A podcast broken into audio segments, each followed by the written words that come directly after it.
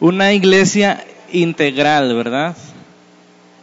Suena como pan integral bimbo, ¿no? En un ratito vamos a ver qué se trata. Y esa es mi oración, que seamos una iglesia integral. Vamos a leer versículo 29 del capítulo 11, por favor.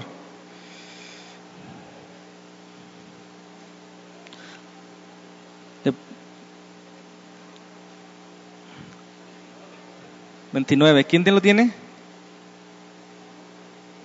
Hechos 11, 29. ¿Sí lo tienen? ¿Quién lo puede leer fuerte?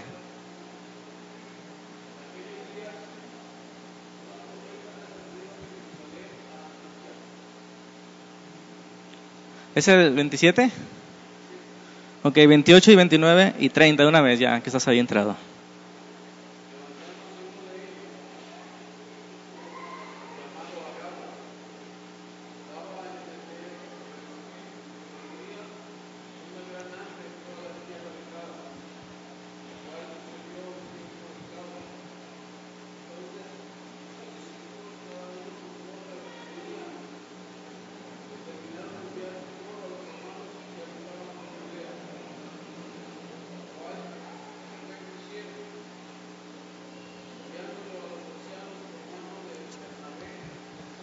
Muchas gracias, hermano.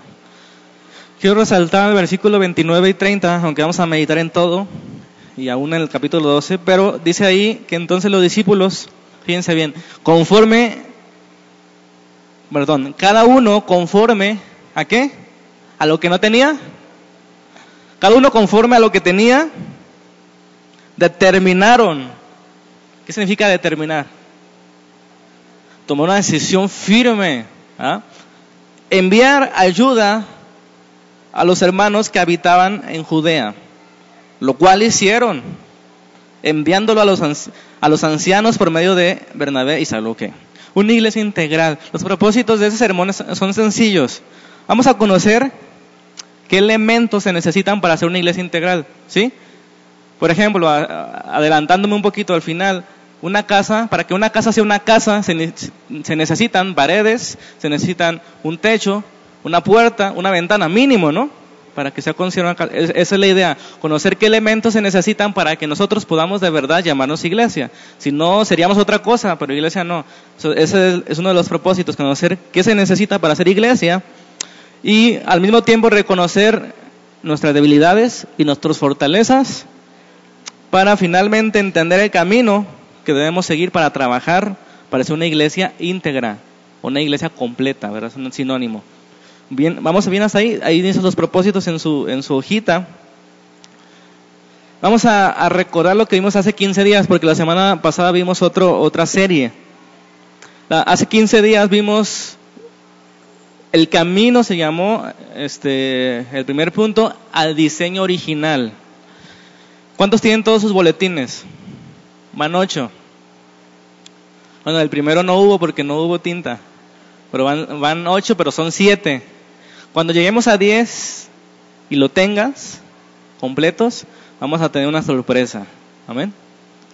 No queremos decirlos al principio, sino hasta ahorita. Así que los que tengan los diez, o mejor dicho nueve, del, uno, del 2 al 10, vamos a tener una sorpresa para ustedes. Bueno, 15 días el camino al diseño original, vimos, detectamos cómo, en qué momento abandonamos la misión y dijimos algo bien interesante que les voy a repetir. Las misiones, como tales, no fueron creadas para la iglesia, sino la iglesia fue creada para la misión. ¿Se acuerdan cómo se llamó el título de esa semana? ¿La misión de la iglesia o la iglesia de la misión? Concordamos que era la iglesia de la misión, de la misión de Dios. Y leímos un poema muy interesante que decía, Cristo no tiene otro cuerpo que el tuyo, no tiene ni manos ni pies en la tierra, excepto los tuyos. Tuyos son los ojos a través de los cuales Jesús mira a este mundo con compasión. Tuyos son los pies con los cuales Él se mueve para hacer el bien. Tuyas son las manos con las cuales ha, bendecido, ha de bendecirnos ahora. Amén. Es decir, la iglesia es el cuerpo de Cristo, es decir, el que hace el trabajo, ordenados por la cabeza que es nuestro Señor. Finalmente de, ese sermón pasado, vimos que definimos lo que es una iglesia. Lo voy a leer nuevamente, nuevamente esos puntos, eran ocho. ¿Qué es la iglesia? Debemos tener la certeza que es la iglesia para poder trabajar para hacer una iglesia completa. Dijimos que la iglesia es una comunidad de creyentes que declaran a Jesús como Señor. ¿Cuántos de aquí creen en Jesús como Señor? Bueno, una iglesia local es una comunidad, personas que tienen en común ciertas cosas y declaran a Jesús como su Señor. En, esa, en, esa, en ese proceso se organizan bajo un liderazgo capacitado, ¿verdad? Un liderazgo que tenga buen testimonio y que tenga aptitud pues, para liderar, para servir a las demás y llevar a todos a ser una iglesia. El punto tres era, se, se reúnen las iglesias a, predicar, a adorar y a orar frecuentemente. Esa es parte de la función. Este, observamos los sacramentos como el bautismo y la Santa Cena, estamos unidos en el Espíritu, que aunque pensamos diferentes, tenemos un sentir de agradar al Señor. La iglesia también disciplina para la santidad, es algo que todavía no hemos visto, pero vamos a ver en su momento. La iglesia bíblica es una iglesia que disciplina, ¿verdad? El pecado especialmente. Y esa iglesia, esa comunidad son dispersados para cumplir el gran mandamiento. ¿Cuál es el gran mandamiento? Amar al Señor Dios con todo tu corazón, con todas tus fuerzas y con toda tu mente y a tu prójimo como a tú mismo, ¿verdad? Y también la gran comisión que es la misión de Dios que ya hemos estado viendo. Fíjense cómo las, dos series se, tienen, tienen que ver, ¿verdad? La, la, semana pasada vimos el Evangelio del Reino que vamos en la segunda serie. Ya están disponibles en internet si ustedes gustan volverlas a escuchar o leerlas, ahí están, porque tiene todo que ver. Bueno, este pasaje Vamos a meditar y vamos a leerlo nuevamente, capítulo 11, versículo 27 hasta el capítulo 12, versículo 5. Quiero que meditemos en este pasaje y que saquemos conclusiones que nos ayuden a caminar hacia una iglesia. Vamos a entender que los problemas son parte de la iglesia y que esos problemas no nos van a detener para la misión que Dios nos ha dado. Yo sé que todos tenemos problemas en el matrimonio, en el trabajo, etcétera, pero tenemos que continuar con la misión, si no, no seríamos la iglesia, seríamos otra cosa. Ponemos un hospital o otras cosas y, quitamos la iglesia, pero si queremos ser la iglesia debemos entender cuál es nuestra función. ¿Estamos hasta ahí? Ok. Eso es todavía lo que vimos, lo que hemos estado viendo la semana antepasada. Vamos a leer el versículo y vamos a continuar con el sermón de hoy. Dice el capítulo 11 de Hechos, versículo 27, dice que en aquellos días unos profetas descendieron a Jerusalén de Jerusalén a Antioquía. Y levantándose uno de ellos llamado Agabo, daba a entender por el Espíritu que vendría una gran hambre en toda la tierra habitada, lo cual sucedió en el tiempo de Claudio. Entonces los discípulos, cada uno conforme a lo que tenía, determinaron enviar socorro a los hermanos que habían, que habitaban en Judea, lo cual en efecto hicieron, enviando a los ancianos por medio de Bernabé y de Saulo en aquel mismo tiempo el rey Herodes echó mano a algunos de la iglesia para qué? Para matarles. Y mató a espada a Jacob, hermano de Juan. Y viendo que esto había agradado a los judíos, procedió a prender también a Pedro. Eran entonces los días de los panes sin levadura, y habiendo tomado preso, le puso en la cárcel, entregándole a cuatro grupos de cuatro soldados cada uno, para que le custodiasen ya, se las había escapado varias veces Pedro, ¿verdad? Dice, vamos a ponerle 16 personas. Se proponía sacar, sacarle al pueblo después de la Pascua. Así que Pedro estaba custodiado en la cárcel. ¿Qué dice ahí? Punto y coma. Pero, ¿qué dice? ¿Si están conmigo? La iglesia hacía sin cesar oración a Dios por él. Bueno, primer punto distinguiendo nuestras fortalezas y nuestras debilidades. Vamos a meditar en este pasaje y sacar conclusiones valiosas para poder ser una iglesia completa o integral. Vamos a empezar entonces definiendo qué es integral. ¿Qué significa pan integral, bimbo, por ejemplo? ¿Qué entiende usted por la definición integral? A ver, dígame, hermano.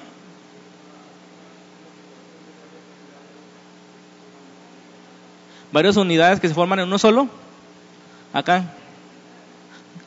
no le quitan nada, ¿ok? Varios granos, completo. ¿Qué más? ¿Alguien más? Leemos la definición del diccionario. Dice, integrales que comprende todos los aspectos o todas las partes necesarias para estar completo. ¿Sí? algo integral es algo que posee todo lo necesario para estar completo. Les pregunto de una manera sencilla, ¿qué es necesario para que un matrimonio esté completo? En primer lugar, una mujer y un hombre y otras cosas, ¿no? Si no, si no, no sería un matrimonio. Si no hay una mujer y un hombre, sería otra serían muchas cosas que el mundo está predicando, pero para que sea un matrimonio integral necesita ser un hombre y una mujer. Para que sea unos lentes, para que este objeto que tengo en mis ojos sea llamado lentes, ¿qué se necesita tener? Un armazón, ¿sí? ¿Están de acuerdo? Y cristales, ¿no? Si le faltan los cristales que tengo, un bonito adorno que parecen lentes. Y tengo los cristales que tengo, una bonita lupa, que no se pueden... Entonces, para que unos lentes sean considerados lentes y sirvan como lentes que tienen que tener, armazón y cristal. El mismo ejemplo que ponen en la casa, para que una casa sea íntegra, necesita tener mínimo un techo, mínimo unas paredes, una ventana, una, una puerta. Si no, no es casa. Es una cárcel, es una celda, pero no es casa. ¿Están de acuerdo? Bueno, ¿qué se necesita entonces? ¿Qué aspectos necesita tener la iglesia para que sea considerada iglesia? Eso es la tarea de este sermón y les, les pido que nos concentremos para que Dios nos ayude. Amén. Bueno, ya definimos más o menos qué es iglesia exhaustivamente en ocho puntos que ya los tienen ustedes ahí y vamos a estar recordando, pero el pasaje clave de esta serie, considero yo, es lo que encontramos en Hechos 2, 42 al 47. Si ustedes buscan, si ustedes quieren una definición práctica, una definición bíblica de lo que es una iglesia, leamos estos versículos una vez más. ¿Nos parecemos algo a esta iglesia? ¿Qué nos hace falta? Vamos a leerlo. Hechos 2, 42. Dice la escritura en Hechos 2.42, y perseveraban en la doctrina de los apóstoles, en la comunión unos con otros, en el partimiento del pan y en las oraciones. Sobrevino temor a toda persona y muchas maravillas y señales eran hechas por los apóstoles. Todos los que habían creído estaban juntos, tenían en común todas las cosas, vendían sus propiedades y sus bienes y los repartían a todos según la necesidad de cada uno, y perseverando unánimes cada día en el templo y partiendo el pan en las casas, comían juntos con alegría y sencillez de corazón, alabando a Dios y teniendo favor con todo el pueblo. Y el Señor añadía cada día a la iglesia los que debían de ser salvos. Cuando leo esta definición a veces suelo desanimarme demasiado pero a veces suelo animarme mucho. Es, una, es, una, es un pasaje que nostálgico y con esperanza, decir, si Dios hizo eso allá, ¿por qué no lo va a hacer aquí en esta pequeña congregación? Dios no ha cambiado, es el mismo poder, pero nosotros tenemos que hacer una parte, ¿verdad? Bueno, esa está la definición de una iglesia integral en términos bíblicos. Una, iglesia es edificada entonces por la escritura, ¿están de acuerdo? Tiene sus bases en la enseñanza de los apóstoles, que es la misma de Jesucristo, que es la misma de Dios del Antiguo Testamento. En esa enseñanza toma su base la iglesia. Esa, la iglesia, una iglesia completa, no solamente ora en su casa, sino que ora juntos. Ahí decía, ora, perseveraban en las oraciones, ¿se dan cuenta? Oran juntos, tienen comunión unos con otros, comen juntos. Y ahí noten eso, dan sus bienes para ayudar a los necesitados. Notan, quiero que empiecen a reflexionar qué nos hace falta a nosotros para ser una iglesia completa, para que de verdad seamos considerada iglesia. ¿Ok? Dice ahí que también tenían en alta estima el partimiento del pan, la Santa Cena. Y había un gozo natural, una alegría, sencillez de corazón. No había caras largas cuando iban a la iglesia, iban con gozo, iban con, este, con alegría de corazón. Esa, felicidad, ese gozo, esa tranquilidad, esa paz, era evidente para los de afuera y dice la escritura que tenían favor con los de afuera, o sea, los de afuera veían esas personas que tienen en sus corazones que están felices todo el tiempo, a pesar de sus problemas, porque estaban siendo perseguidos, porque estaban siendo matados, como leímos hace rato. Ellos seguían gozosos, perseverando en el templo, en las casas, con sencillez, alegría de corazón, alabando a Dios. Y el, pueblo veía eso. Y entonces eran atraídos porque la iglesia atrae. La iglesia verdadera, integral, atrae a los incrédulos. ¿Vamos bien? Entonces el Señor añade a aquellos que han de ser salvos. He estado leyendo un libro que me, está gustando, se llama Plantador de Iglesias, y ahí menciona cinco tipos de iglesias. Y yo les pido, les voy a leer algunas cosas, que, que meditemos en dónde encajamos nosotros en esos cinco tipos que él explica. Me pareció de verdad muy, muy, muy este, adecuado cómo él describe el tipo de iglesia que es. Y nos vamos a dar cuenta que nosotros hemos estado en un tipo de estas, de estas iglesias o que nuestra iglesia posiblemente es un tipo de esta iglesia y entonces no podemos descuidar unos aspectos por enfatizar otros. Ahorita me van a entender. Ahí el inciso A de su, de su hojita dice la iglesia de la doctrina. Yo creo que les viene a la mente de que, de vamos a hablar. Pero hay iglesias que se centran en ese mandamiento de perseverar en la doctrina, ¿verdad? La doctrina es central. La doctrina es importantísima para esos tipos de iglesia. Ese tipo de iglesia es el pastor que ha conseguido este, una maestría en teología, a lo mejor un doctorado. Es un pastor que busca por todos los medios que todos sean expertos en, el manejo de las escrituras. Y yo quiero que noten y no estoy diciendo que ninguna de esas cinco tipos de iglesias está mal, pero descuidar otras cosas sí está mal, ¿verdad? Estamos viendo que es una iglesia íntegra. Bueno, ¿es bueno entonces enfatizar en la doctrina, sí o no? ¿Es bueno que la doctrina sea central en nuestras iglesias, sí o no? ¿Qué es la doctrina? Es, es, la enseñanza de Dios, es la verdad. O sea, no podemos negociar la verdad. La verdad sigue siendo la verdad. Aunque yo no la entienda, aunque yo la predique o no la predique, aunque la viva o no la viva, la verdad sigue siendo la verdad. Entonces, la doctrina sí es importante. Predicar la verdad de Dios, predicar su enseñanza. Claro que es importante. Pero esas iglesias, todo se glorían acerca de la sana doctrina, ¿verdad? Comienzan a idolatrar, así lo vamos a decir abiertamente, a personajes pensadores cristianos, personajes que predicaron muy bien, que predicaron sana doctrina, y esas personas comienzan a exaltarlos, exaltar movimientos en la reforma para ser más claros, y entonces todo se convierte en solo doctrina. Si tú tienes una buena doctrina, tú eres mi amigo, yo te amo y nos la llevamos bien, pero si tú eres un ignorante, alguien que ni siquiera conoce a los reformadores, yo, ya no quiero, yo no quiero tener relación contigo. Es a lo que se llega con, con, ese tipo de énfasis en la doctrina. ¿Están de acuerdo? Bueno, la fortaleza obviamente es que son nutridos con la verdad, profundizan en la palabra, en todas las doctrinas las conocen, pero ¿cuál es su debilidad?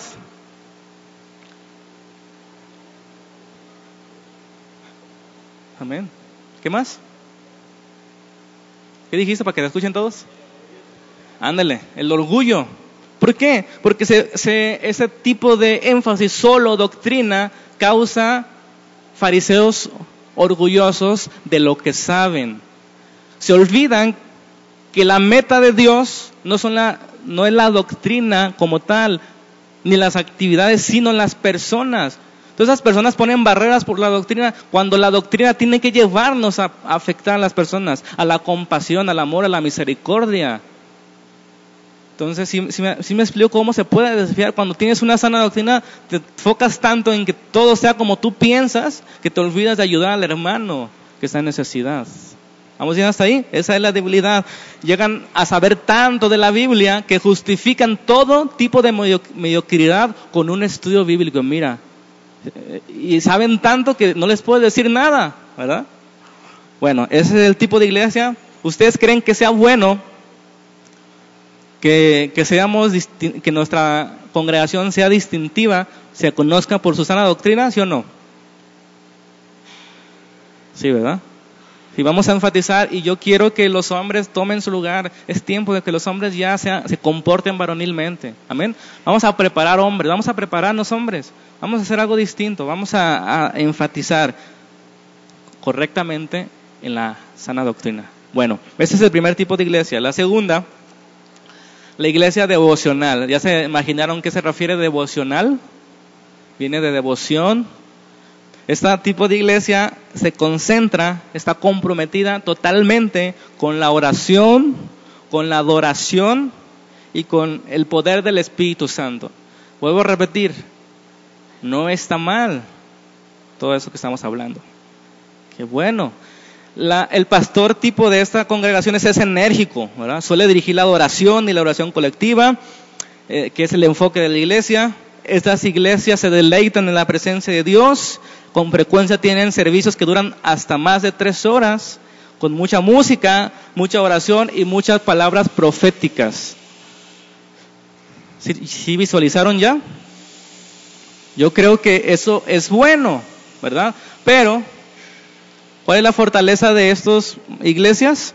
Que todos los miembros son llevados a buscar la santidad con, mucha énfasis, pero su debilidad es que todo se basa en las experiencias, ¿verdad? Si no hubo un buen momento de alabanza, si no sentiste la presencia de Dios, no fuiste ministrado.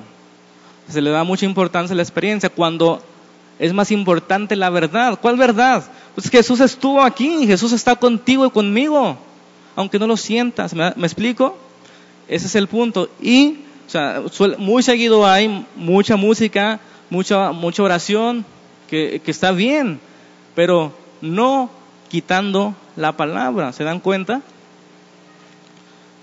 Necesitan ser nutridas nuestro corazón, pero también nuestra mente. Entonces, ahí está. Yo que vayan pensando a cuál nos parecemos. Iglesia de la sana doctrina, o iglesia doctrinal, o iglesia devocional. El inciso C, que no dice ahí, pero es para que la noten, iglesia de la comunión. Esas iglesias fomentan la comunión, la unidad, las relaciones entre ellos, no hay barreras socioeconómicas. Es una bonita familia. Amén. ¿Ven lo bueno y lo bonito que es eso? Ser una bonita familia.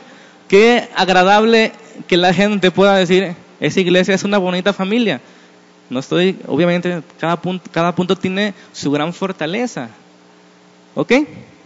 Entonces, e, este tipo de iglesia se llama constantemente a no depender del pastor, sino ser la iglesia. Su fortaleza es que todos se conocen en intimidad y pueden suplirse en sus necesidades. Su debilidad es que se olvidan de los de afuera porque solamente se concentran en ellos, en la iglesia, amén, en el cuerpo. Ok. Inciso D, iglesia de la evangelización. Obviamente su, su énfasis, su centralidad es en evangelizar. No, no estudias tanto. En vez de estar estudiando, ve a evangelizar. ¿Sí, sí, sí lo han notado? En vez de estar aquí discutiendo qué, es cada cosa, vamos a evangelizar. Bueno, pues no tengamos servicio y vamos a evangelizar todos, ¿verdad? Eh, es, un extremo, obviamente. Esa iglesia utiliza todos los medios que tenga a la mano para, para ayudar a los inconversos a entender los principios básicos del Evangelio. Sus pastores son apasionados por la evangelización y todas las actividades se ve, ¿verdad? Que son evangelísticas. Su fortaleza es que es muy accesible para los nuevos. Una iglesia que se mueve, una iglesia que evangeliza. Pero su debilidad se origina que hay sermones muy débiles doctrinalmente. No se profundiza entonces llega a tener debilidad a la hora de defender la fe. Quiero que vaya quedando claro que no estoy criticando ningún tipo de esas iglesias, sino que estoy diciendo que no podemos descuidar una cosa por hacer la otra. Tenemos que ser una iglesia que persevera en la doctrina, sí. Tenemos que ser una iglesia que persevera en la oración, en la alabanza, sí, tenemos que ser. Tenemos que ser una iglesia que fomente la comunión unos con otros, por supuesto, debemos ser una familia. Y debemos ser una iglesia que evangeliza también, debemos ser una iglesia que evangeliza. ¿Va entendiendo el concepto de iglesia integral? No es una cosa u otra que tengamos que escoger, sino tenemos que buscar crecer en todas las cosas para que podamos ser considerados iglesias. Bueno, eso E. ¿Qué dice ahí? Esta me gusta. Me gusta porque siento que, que hay un mal entendimiento y porque siento que hemos descuidado la justicia social. ¿Sí entiende la justicia social?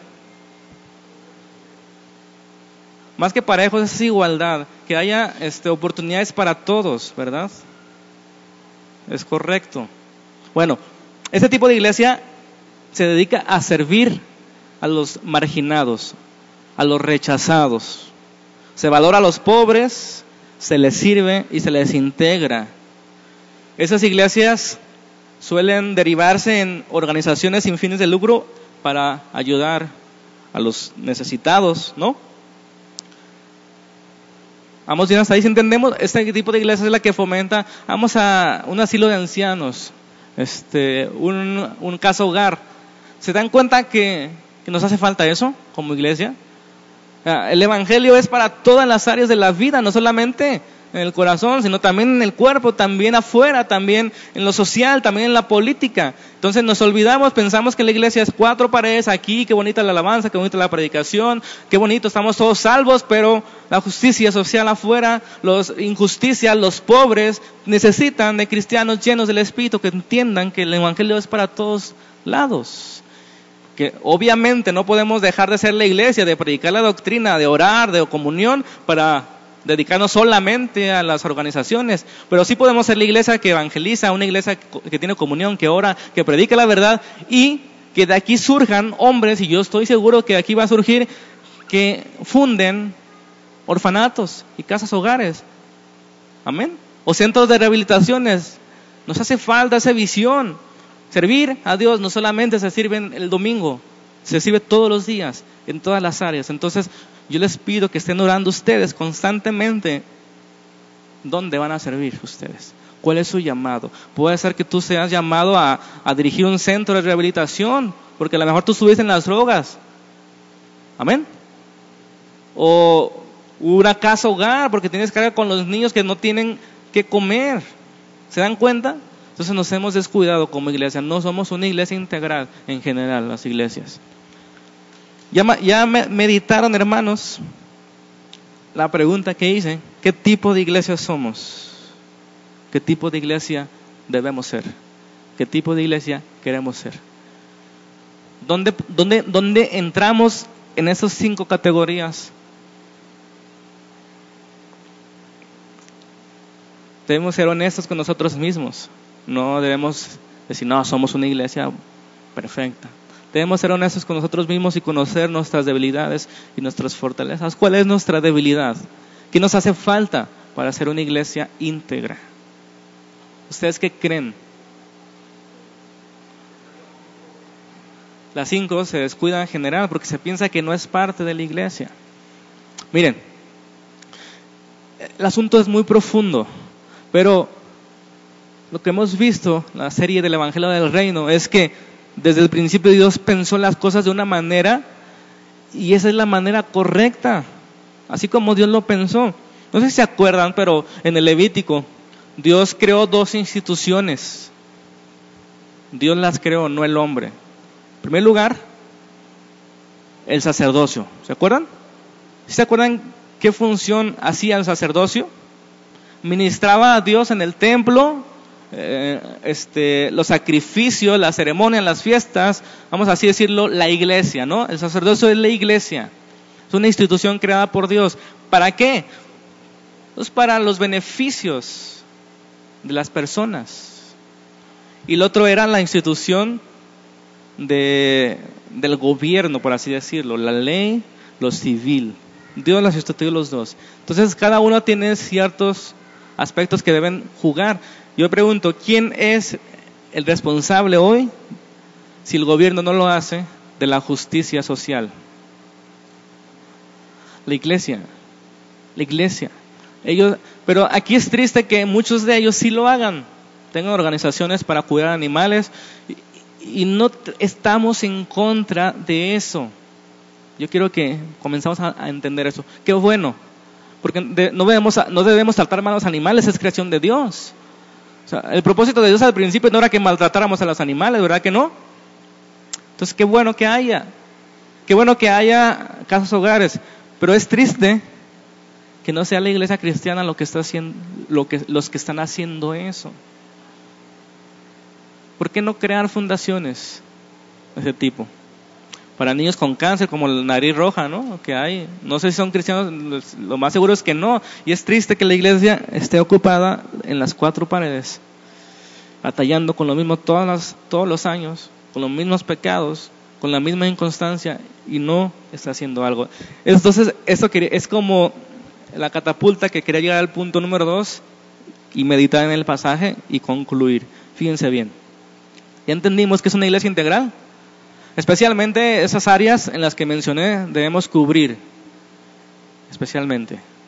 Obviamente puede haber más, pero yo considero que para que seamos considerados una iglesia debemos cubrir esas áreas. Ayudar a los necesitados, evangelizar, fomentar la comunión como una familia, que no haya ninguna rencilla entre nadie de aquí, que seamos una familia de verdad, que ayudemos a los necesitados de aquí de la congregación, perseverar en la oración, en la comunión, partimiento del pan y en la doctrina. Ahí está.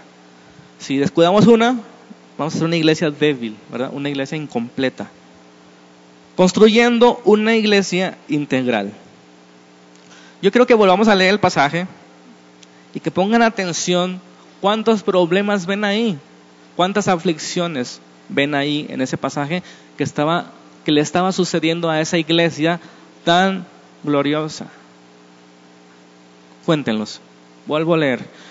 En aquellos días unos profetas descendieron a Jerusalén, a Antioquía, y levantándose uno de ellos llamado Gabo, daba a entender por el Espíritu que vendría una gran hambre en toda la tierra habitada, la cual sucedió en el tiempo de Claudio. Entonces los discípulos, cada uno conforme a lo que tenía, determinaron enviar socorro a los hermanos que habitaban en Judea, lo cual en efecto hicieron enviando a los ancianos por, por mano de Bernabé y Saulo. En aquel mismo tiempo el rey Herodes echó mano a algunos de la iglesia para matarles y mató a espada a Jacobo, hermano de Juan. Y viendo que esto había agradado a los judíos, procedió a aprender también a Pedro. Eran los días de los panes sin levadura. Y habiéndole tomado preso, le puso en la cárcel, entregándole a cuatro grupos de cuatro soldados cada uno para que le custodiasen. Y se proponía sacarle al pueblo después de la Pascua. Así que Pedro estaba custodiado en la cárcel, pero la iglesia hacía sin cesar oración a Dios por él. ¿Cuántas dificultades encontraron?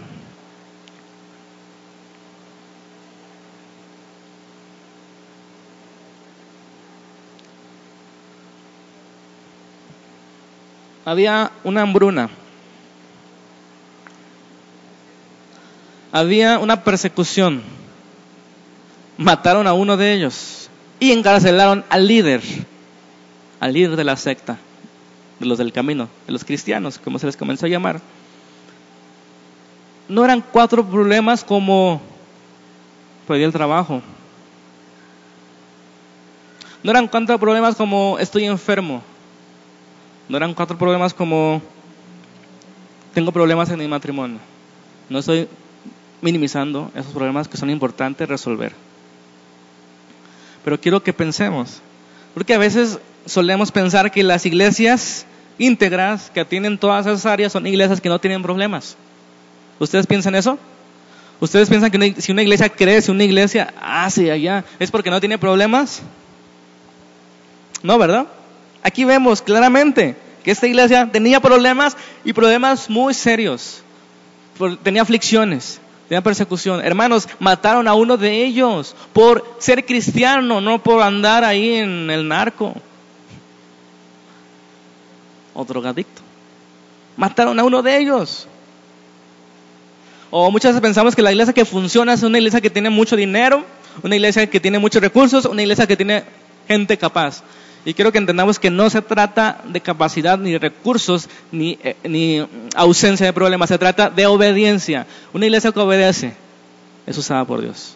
Una iglesia que es sensible a la necesidad es usada por Dios. No importa lo que venga. El inciso A dice ahí, atiende las necesidades. Una iglesia que atiende las necesidades. En el inciso A, del punto número 2. ¿Qué significa? Que atiende las necesidades. Ahí leímos. Yo pregunto nuevamente, si había una gran hambre, ¿qué es lo que hacen los cristianos? si hay una crisis financiera, ¿qué es lo que hace el pueblo cristiano? ¿Se queja? ¿Se preocupa? ¿Llora? ¿O qué hace? Se unen y ayudan. Amén.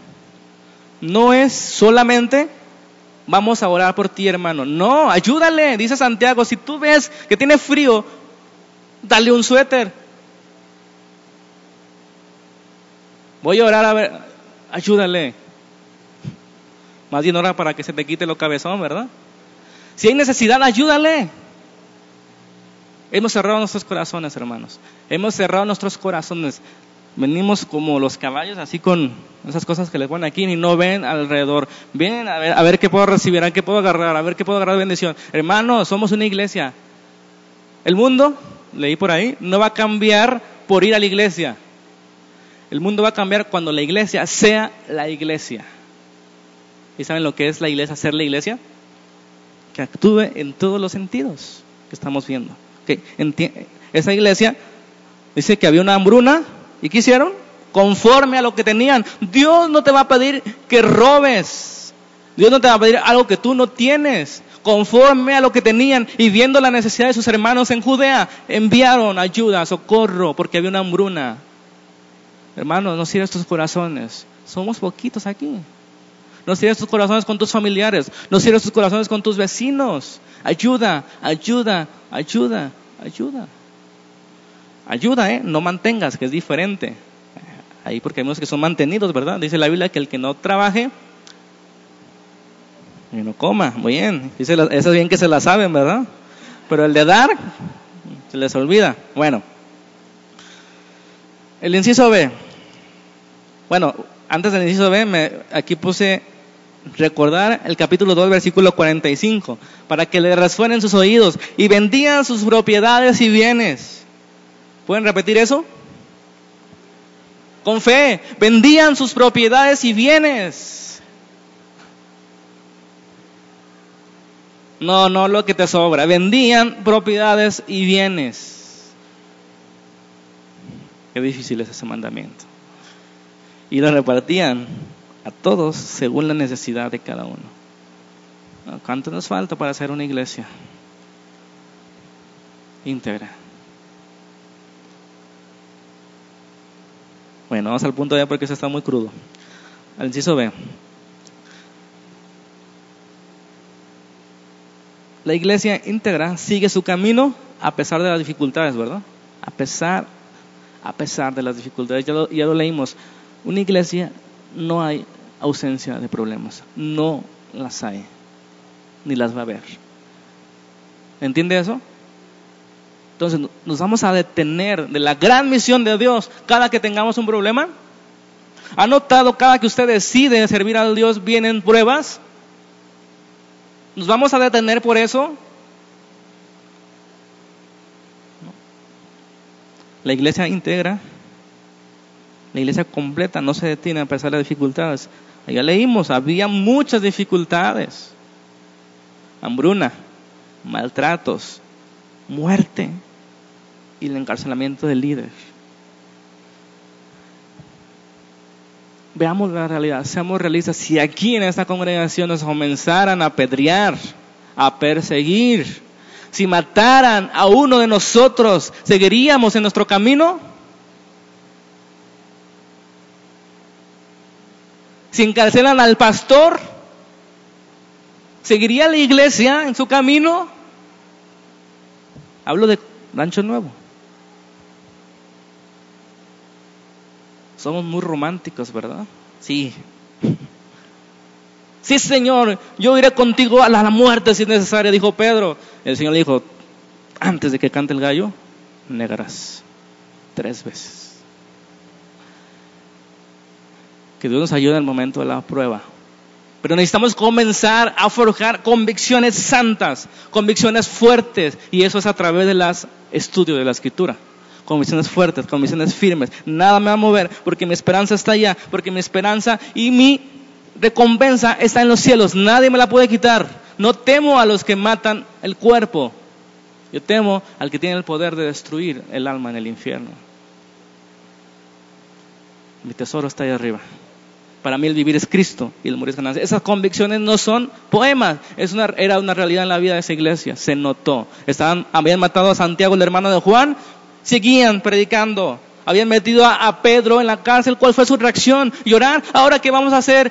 Este, ¿quién nos va a predicar? Somos tan dependientes las iglesias del pastor y de los líderes ahora que si, lo, si el líder cae, caen todos. Hermanos, el líder es Cristo.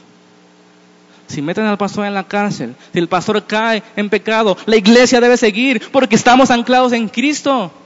Porque nuestra guerra no es contra carne ni sangre ni humanidades, sino contra el pecado, contra potestades, contra el reino de las tinieblas. Caiga quien caiga, vamos a seguir adelante y lo vamos a levantar, no lo vamos a pisotear. Amén. Estamos a seguir adelante, necesitamos tener esas convicciones fuertes yo de verdad no imagino todo lo que les había sucedido a esta gente. Y aún así dice ahí, pero la iglesia, versículo 5 del capítulo 12, hacía sin cesar oración a Dios por él. El punto de este punto, hermanos, es que a pesar de ser azotados por todo tipo de problemas, no perdamos la misión que Dios nos ha dado en este mundo. ¿Entiende eso?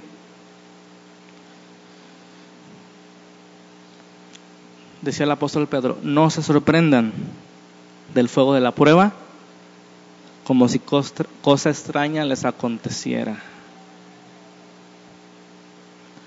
Eso quiere decir, en palabras contrarias, que debería sorprendernos no tener pruebas. No se sorprendan de la prueba de fuego, como si cosa extraña les sucediera. Sorpréndanse que estén viviendo tan cómodos y tan mediocres y no venga el enemigo a atacarles. Yo así lo interpreto. A lo mejor soy un loco, exagerado, pero una marca de la iglesia no íntegra es la comodidad. Una marca de la iglesia íntegra es la persecución, es la actividad, es la preocupación por los necesitados, es la pasión pues Señor, no importa la dificultad que venga, sabiendo que las dificultades vienen por dos cosas. Satanás quiere vernos caer y Dios quiere vernos crecer. ¿A quién le hacemos caso? Satanás quiere verte caer y el Señor te quiere ver crecer, por eso vienen las pruebas. Un examen para pasar de nivel, para pasar a otro nivel. Amén. ¿Quieren pruebas? Hambre, peligro, espada, muerte, cáncer. Era la vida normal de esos hombres, hermanos. Entonces, no podemos detenernos porque tenemos problemas. De verdad se los digo. Y tenemos que luchar contra eso, contra nuestros, nuestros propios problemas, contra problemas en el matrimonio, problemas en el trabajo, nuestra misma mediocridad, nuestra falta de capacidad. Tenemos que luchar contra eso porque es más grande, y vuelvo a repetir, la misión de Dios que nuestras propias vidas. Amén. Hermanos, si los musulmanes entienden eso en su manera de decir, si yo mato a diez, le doy gloria a mi Dios, dicen ellos. Y yo les digo, si nuestra vida, toda ella, 30 años, 40 años de cristianos, podemos salvar a diez, no matar a diez, no importando pasar dificultades, este, nunca ser alguien rico porque siempre está pensando en los demás, ¿vale la pena sí o no? Si ellos entregan su vida, ¿por qué no, nosotros no vamos a entregar? Ellos se suicidan, porque nosotros no vamos a entregar nuestra vida, nuestro trabajo, nuestros esfuerzos, nuestra capacidad para el Señor, por amor a la gente, por amor al Señor y para nuestro propio gozo, porque no hay un gozo más grande que servir al Dios y a los hombres. Amén. Finalmente, esto nos lleva al inciso C. ¿Qué dice ahí? Oración. El remedio para todo mal. Amén. Dice versículo 5 del capítulo 12, así que Pedro estaba custodiado en la cárcel, pero la iglesia hacía sin cesar oración.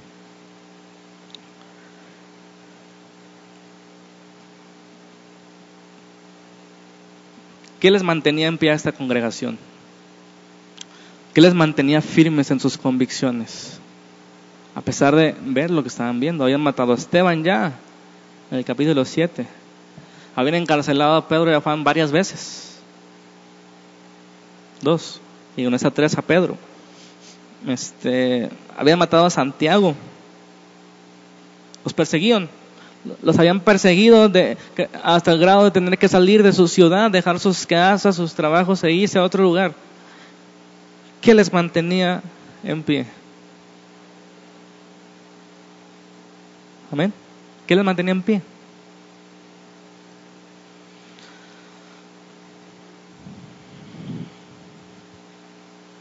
Que miren, si uno se corta, duele. ¿Ustedes creen que no les dolía a ellos lo que estaba sucediendo? ¿No les dolió la muerte de Santiago? ¿La muerte de Esteban?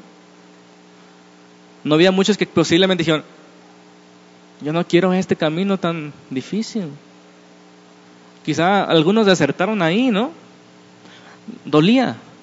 Por ahí dicen la oración, el remedio para todos los males, hermanos. Tienes que comenzar a distinguir también si tu vida, si lo que está sucediendo en tu vida, sean problemas, sean pruebas, dolor, es por tu pecado o por causa de ser cristiano. ¿Notan la diferencia? El apóstol Pedro mismo dijo, no tiene ningún sentido sufrir siendo malhechor, siendo pecador. eso te mereces. Y tú estás pasando una vida mediocre por el pecado, es la consecuencia del pecado. ¿Qué es el pecado? Hemos visto una y otra vez. Decir, no quiero el gobierno de Dios. Dios me dice, si brinco, si salgo de ese límite, te vas a hacer daño. Y digo, no, no me hace tanto daño. Y voy y caigo. El daño es cierto, Dios lo dijo, no por caprichoso, porque nos hace daño. El pecado nos destruye. Entonces, si tenemos vidas desorganizadas, vidas destruidas por el pecado, hermano, eso es lo que merecemos. Pero si haciendo el bien, dice Pedro, sufren, bienaventurados sois benditos soy, afortunados son, gozosos son. Y Pedro y Juan lo experimentaron en carne propia. Después de ser azotados 39 veces, salieron gozosos de la presencia del concilio, porque fueron tenidos a dignos por padecer a causa del nombre de Cristo. Yo no sé qué tenía esa iglesia, que no tenga la de hoy. bueno, sí sé, es una expresión de desconsuelo de que tenemos que hacer más. Si de verdad, fíjense, no se trata, hermanos, no se trata, quiero que entiendan eso de, de legalismo, de decir, ah, vas a perder las bendiciones de Dios, vas a perder la salvación si no haces tales cosas. No, se trata de entender la gravedad del pecado, de entender que la gente se está perdiendo y entonces vale la pena sufrir el Evangelio. Vale la pena sacrificarse si uno más entra a ese reino que es para siempre. Amén. Romanos 8:18, ya casi nos estoy por terminar. Romanos 8:18 dice, tengo por cierto que las aflicciones del tiempo presente, bueno, cuando Pablo decía aflicciones, hermanos, él está hablando de aflicciones, azotes, golpes, naufragios, ayunos, etcétera, cárceles. Dice, tengo por certeza que las aflicciones del tiempo presente no son comparables con la gloria venidera que en nosotros ha de manifestarse. No se compara sufrir 20 años en esta vida con la gloria que nos espera a aquellos que creen en el Señor. Eso les mantenía en pie, esa certeza de que las aflicciones de ese tiempo no se comparaban con lo que, lo que van a recibir después. Y de esos hombres, capítulo 17 de hecho se dijo, esos son los que trastornan el mundo. Qué emocionante que la gente pueda decir de nosotros, esta gente trastorna. Pero vuelvo a repetir, hermanos, si nosotros venimos con, con aquí, no ver solamente yo, solamente yo, mis problemas, no vamos a avanzar. Esta iglesia tenía problemas, pero oraba y descansaba en Dios. Esta iglesia tenía problemas, pero seguía en su misión. ¿Entiendes lo que digo? Yo te exhorto en el nombre del Señor Jesucristo que sigas atendiendo tus problemas, que eches en el Señor tus cargas, que te limpies de todo pecado, porque vas a si tú sigues en el pecado, vas a seguir en tu vida una vida mediocre en todo sentido. Quítate todo eso y extiéndete adelante a la meta del supremo llamamiento del Señor, de servirle, de servir a este mundo. Amén. Entonces, el remedio es la oración. Si uno está triste, haga oración. Si uno está enfermo, haga oración. Si uno está pasando necesidades, haga oración. Si uno quiere dirección, haga oración. Si uno quiere fortaleza, haga oración. Si uno quiere sabiduría, haga oración. Si uno está en tentación, velar y orar. ¿Verdad? Todo lo malo, en oración se trata. Y no solamente eso, sino que también que Dios abra puertas para el Evangelio. Pero le repito, si nosotros solamente estamos concentrados en mis problemas, no vamos a preocuparnos, obviamente, en los de otros. Y dejamos de ser una iglesia completa. Yo les quiero pedir, hermanos, que, que se sienta parte de la iglesia. Debemos esforzarnos en cada aspecto de los que hoy he mencionado. Debemos orar por esto, debemos orar por capacidad para que Dios nos, nos dirija, para que Dios ponga los medios para enviar a misiones a ustedes, algunos de ustedes, que sigamos enfatizando en la vida de oración, en orar juntos, en adorar a Dios juntos, que sean atendidas las necesidades que ustedes vayan teniendo, necesidades urgentes, que no pongamos atención solamente en esas cuatro paredes, sino que nuestra motivación de estar aquí cada domingo, cada miércoles, sea seguirnos preparando para hacer bendición allá afuera. Porque recuerden que la iglesia es el medio por el cual Dios bendice al mundo. Somos sus manos, somos sus pies. Yo no me queda otra, hermanos, como pastor, que soñar que de aquí mismo, de ustedes, salgan pastores, misioneros, evangelistas, maestros, que de ustedes mismos salgan con esa vocación de ayudar a los pobres, de, de, crear fundaciones. ¿Por qué no soñar con eso? Si el mundo lo hace, fundación para niños con cáncer. ¿Por qué los cristianos no lo hacen con valores cristianos distintos a los del mundo? Hay ayudas, hay formas. Y si Dios ha puesto algo en tu corazón, ¿tú crees? ¿Tú no crees que Dios va a abrirte las puertas? Pero vuelvo a repetir, deja de pensar en ti mismo y piensa en el reino de Dios. Busca primeramente su reino. Y todas sus necesidades van a pasar a segundo término. Amén. Yo me, no me queda otra que soñar. Dios nos ayude a construir una iglesia que no descuida la doctrina ni la oración, que no descuida la misión de predicar el Evangelio, que, no, que es creativa para plantar nuevas iglesias o nuevas organizaciones, para ayudar a la, a la gente, para que brille Jesucristo.